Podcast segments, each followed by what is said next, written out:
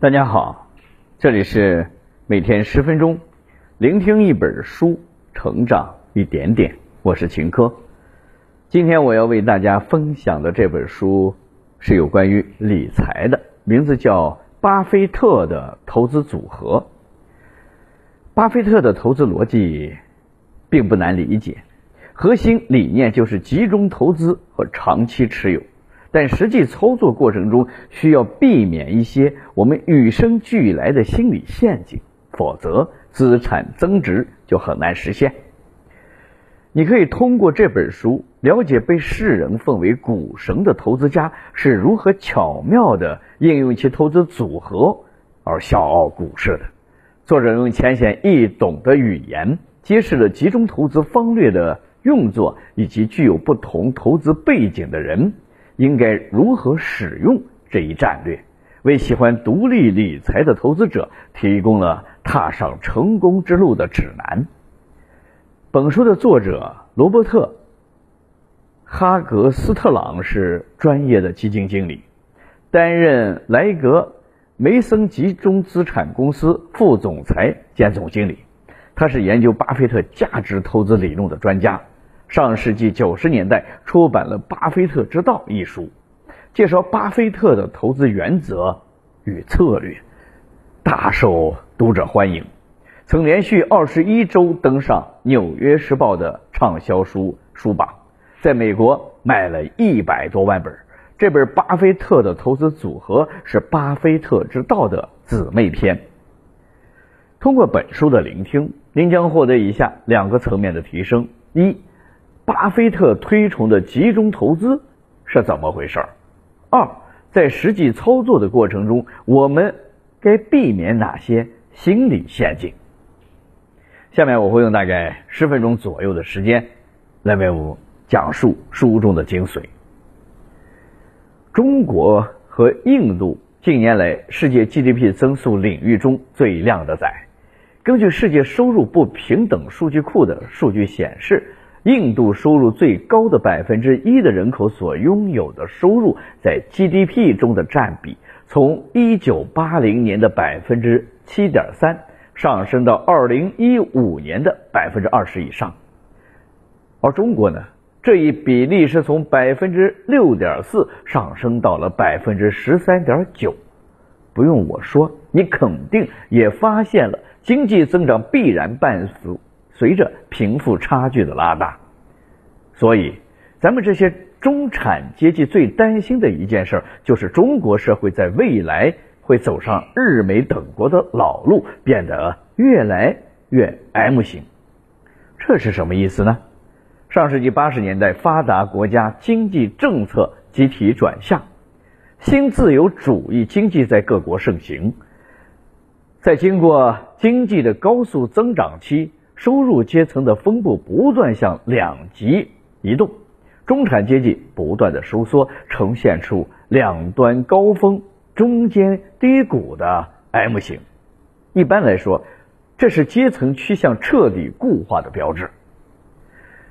所以，咱们该怎么办呢？九九六吗？那点加班费也解决不了什么实质性的问题。当然，我们知道答案，你心里也有。这甚至可以说是当代中产阶层的共识了，那是把一部分财产拿去做投资。实体投资的门槛太高，相对来说，金融领域还是很容易参与的。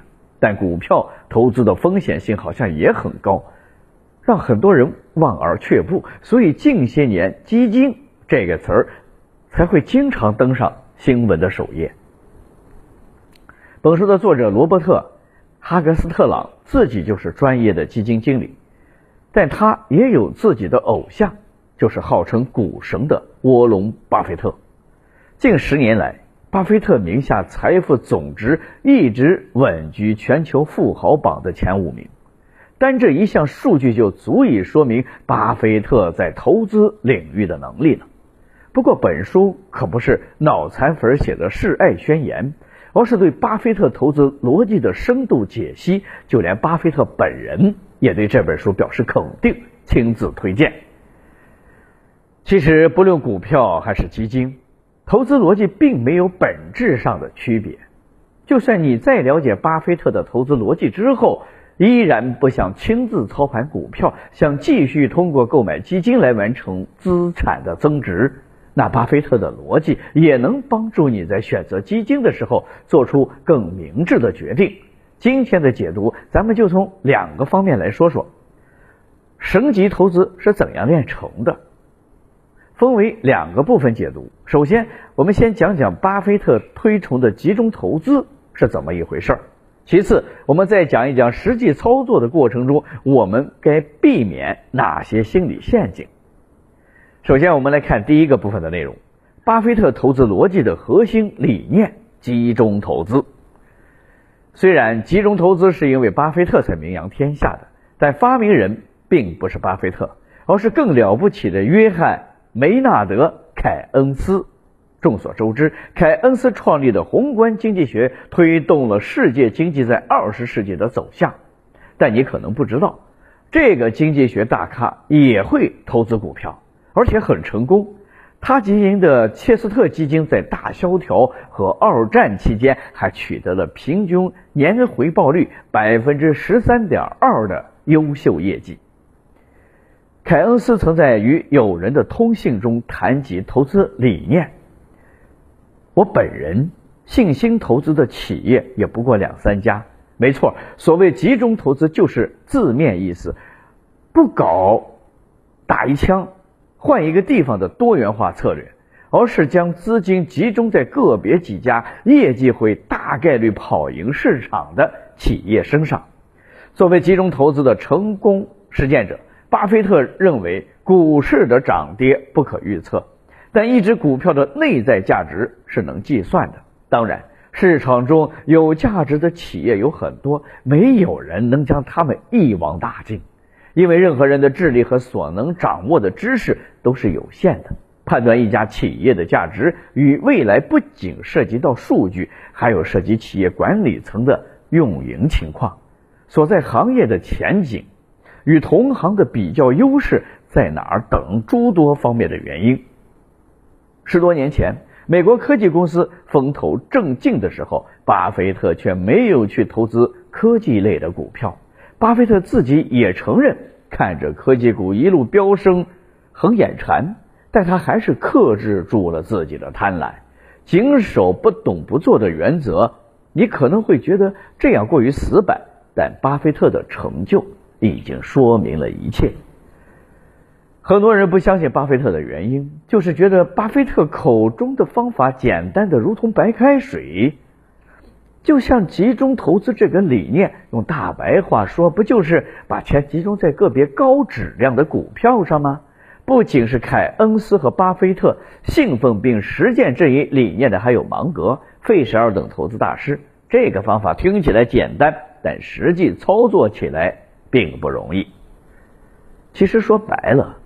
想做好投资，虽然少不了数学运算，但比数学用算更重要的是心理素质。所以接下来就说今天的第二个部分的内容，在实际操作的过程中，我们该避免哪些心理陷阱？刚才说了，投资要选自己熟悉的，并且前景很好的企业，但这可不是说好了就立刻出手。讲个巴菲特的著名战绩吧。上世纪五十年代，巴菲特非常看好美国运通公司的未来发展，但美国运通当时的股价却超过了它的内在价值，所以巴菲特就像一位优秀的猎手，安静的等待机会的出现。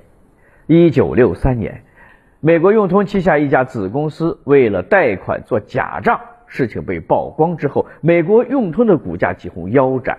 从六十五美元暴跌至了三十五美元，机不可失。巴菲特立即将旗下投资公司百分之四十的资产都砸了进去。当然了，那时的巴菲特远没有现在这么有钱，百分之四十的资产也就仅三百万元左右。但两年后，三百万美元就膨胀为一千三百万美元。市场其实无法预测。但无法预测不代表无法分析。行为学家发现，人对坏消息很容易反应过度，而对好消息则反应迟缓。子公司的丑闻会让美国永通公司的股价暴跌，可子公司的丑闻显然不影响永通公司的盈利能力，股价重新上涨是必然。巴菲特能在这一案例中实现完美的操作，是因为洞悉了人们的心理弱点。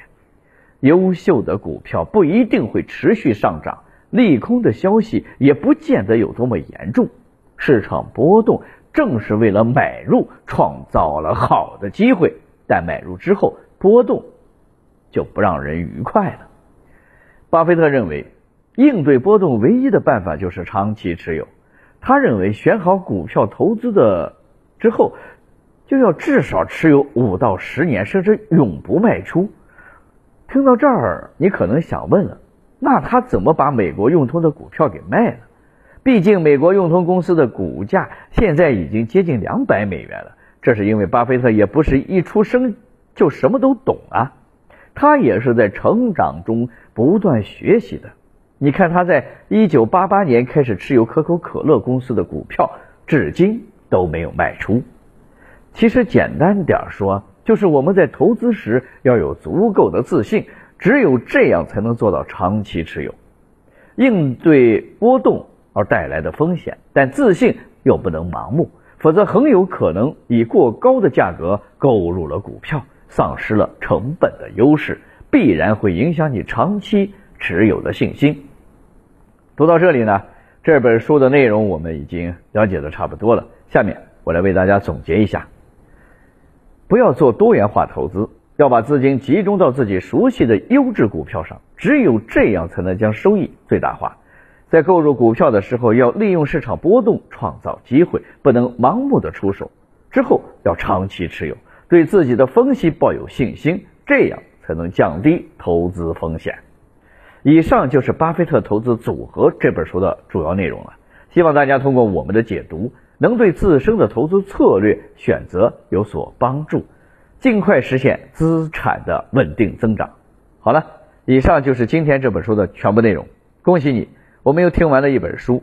每天十分钟，聆听一本书，成长一点点。我是秦科，我们下期再见。